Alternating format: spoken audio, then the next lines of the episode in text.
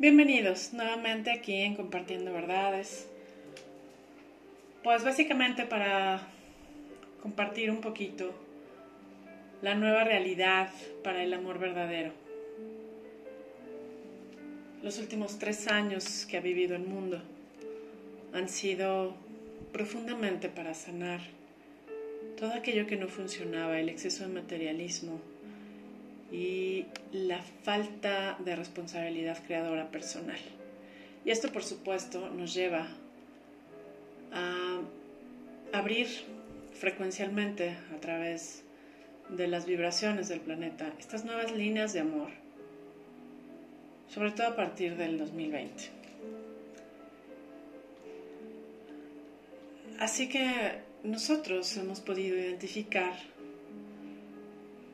que durante este tiempo muchos de los males que aquejan a las personas, como dolores, cansancio y finalmente incertidumbres muy fuertes, son en realidad bloqueos energéticos en el cuerpo físico que nos mantienen en un estado de vulnerabilidad y defensión.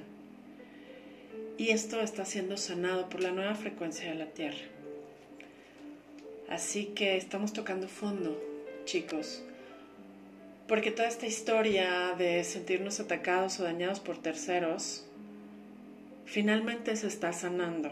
Y este es el resultado de almas perfeccionistas que ponemos peros a la felicidad por estar viendo lo que falta y no poder apreciar lo que hay. Nuestra mente se volvió dogmática y displicente. Esperamos más de lo que hay sin ni siquiera tener claro si realmente más sería satisfactorio, benévolo incluyente o correspondiente. Y así vamos por la vida sintiendo que nos deben o buscando a quien cobrarle las carencias y los duelos del pasado. Y estamos frente a una oleada de cambios de conciencia, donde estas nuevas líneas de amor se abren hacia nosotros y nos piden sanar el deseo de sufrir, sobre todo en las relaciones, también en la creatividad, pero fundamentalmente estamos realmente teniendo como toda la ayuda energética para trascender los viejos patrones de querer obtener, sacar ventaja, dar de más para poder exigir o simplemente colgarnos de alguien a algún nivel, o bien salvar o proteger al desvalido para sentirnos especiales.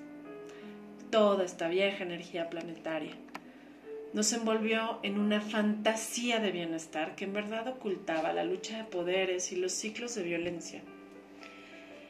Y sí, solemos olvidarnos de nosotros y solemos olvidarnos del bienestar del otro en los asuntos comunes.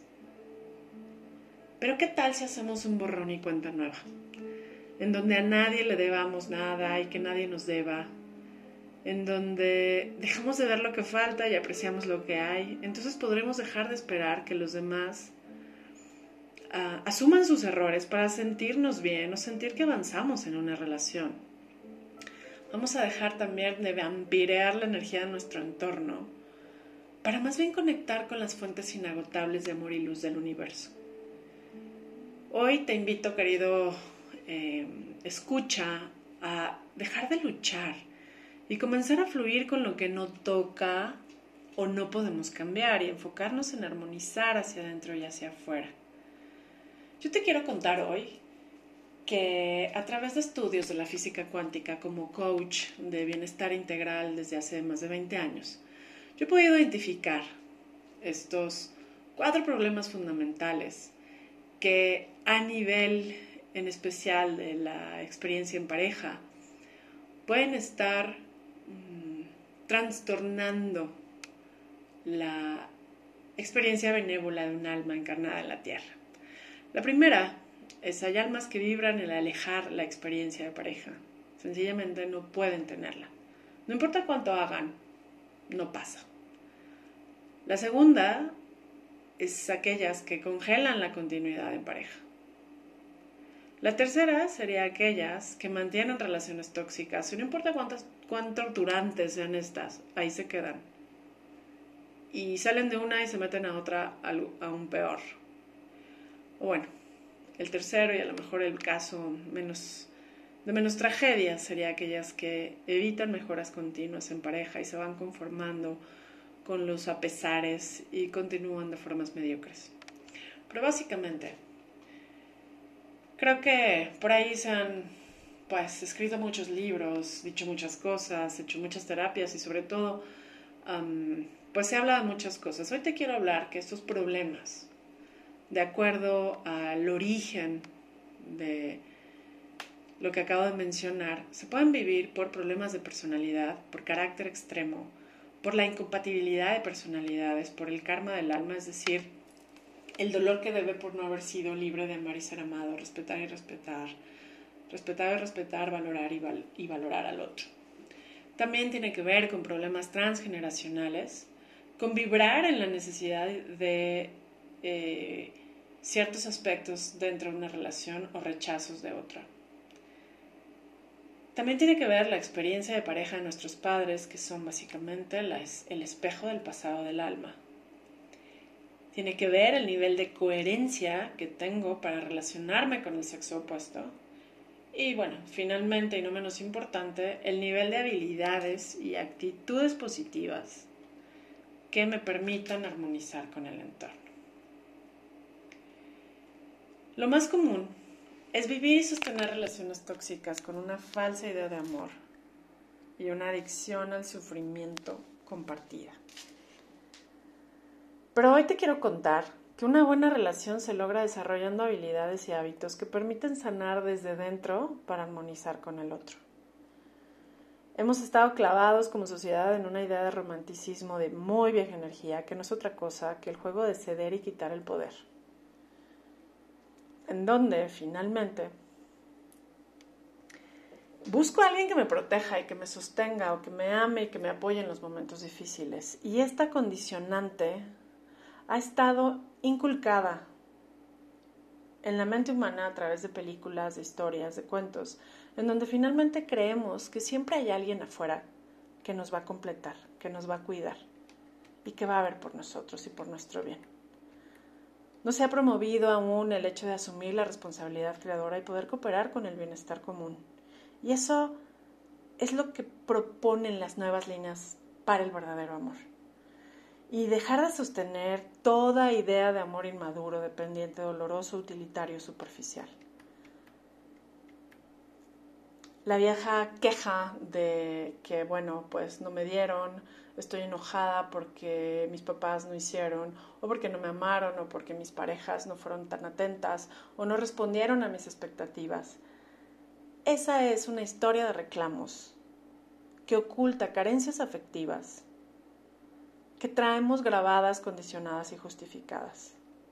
Y sí, desde ahí, desde ese condicionamiento, la meta de esta torturada idea de amor es que el hombre se realice y la mujer se hace un mayor premio, idealmente nueva y reservada. Y esta visión estereotipada y legítima del juego víctima y del perpetrador se basa en hacer contratos de intercambios de dos seres incompletos, en donde comúnmente el hombre ofrece protección y como pago solicita la esclavitud de la pareja. Y sí, yo creo que vivir en pareja puede ser absolutamente placentero cuando nos ordenamos en el amor cuando nos hacemos cargo de nosotros y cooperamos con el bienestar común y sobre todo aprendemos a respetar los asuntos del otro. Esa es la nueva energía del amor. Y esa es la nueva reconstrucción de la visión de un hombre y una mujer que deciden juntar sus caminos para acompañarse en un viaje, en donde se sienten completos, en donde saben respetar y respetarse, y en donde se saben igual de valiosos. Y si no todas las almas elegimos evolucionar en pareja, algunos lo eligieron hacer sin pareja y otros a pesar del proceso de tortura de esta. Pero hoy te quiero contar que el juego psicótico colectivo de sufrir con o sin pareja está a punto de disolverse para sacar a la luz todas las inmadureces del alma, los mitos, los rezagos y las limitantes de esta experiencia. Porque sin, con o a pesar, hemos sufrido esta experiencia históricamente y esto se debe a una enfermedad de la mente. Cuando la mente está atrapada en el miedo a la soledad, en el miedo al dolor y en el miedo a la pérdida. Y desde esta distorsión, las almas extremistas se unen para hacerse la vida de cuadros, para torturarse juntas, porque han decidido sufrir juntas o separadas. Estamos hablando aquí de dos seres incompletos llenos de expectativas de bienestar y proyecciones de dolor hacia el otro. Así que yo te comparto hoy que estamos en este dintel de evolución cósmica planetaria para aprender a sumar en donde dos seres que se saben completos y se saben poderosos y se saben capaces de autorrealizarse puedan crear una forma de vida más sana, más libre, en donde cada quien asuma su bienestar y coopere con el bienestar del otro. Y esa es la nueva posibilidad que todos podemos conformar. Cuando no funcionas con o sin pareja, es que vives en ciclos de dependencia y codependencia. Y vives en un callejón sin salida, porque significa que has perdido tu identidad, perdido el rumbo y no tienes una dirección clara. Y ya, es tiempo de aprender a estar contigo y a estar con el otro de forma empoderada y sana. Por eso, te invito a que te conozcas más. Te invito a que conozcas todas las posibilidades que hay de salir de ahí, de sanar tus relaciones, de vivir bien contigo y bien con el otro. Que tengas un excelente día.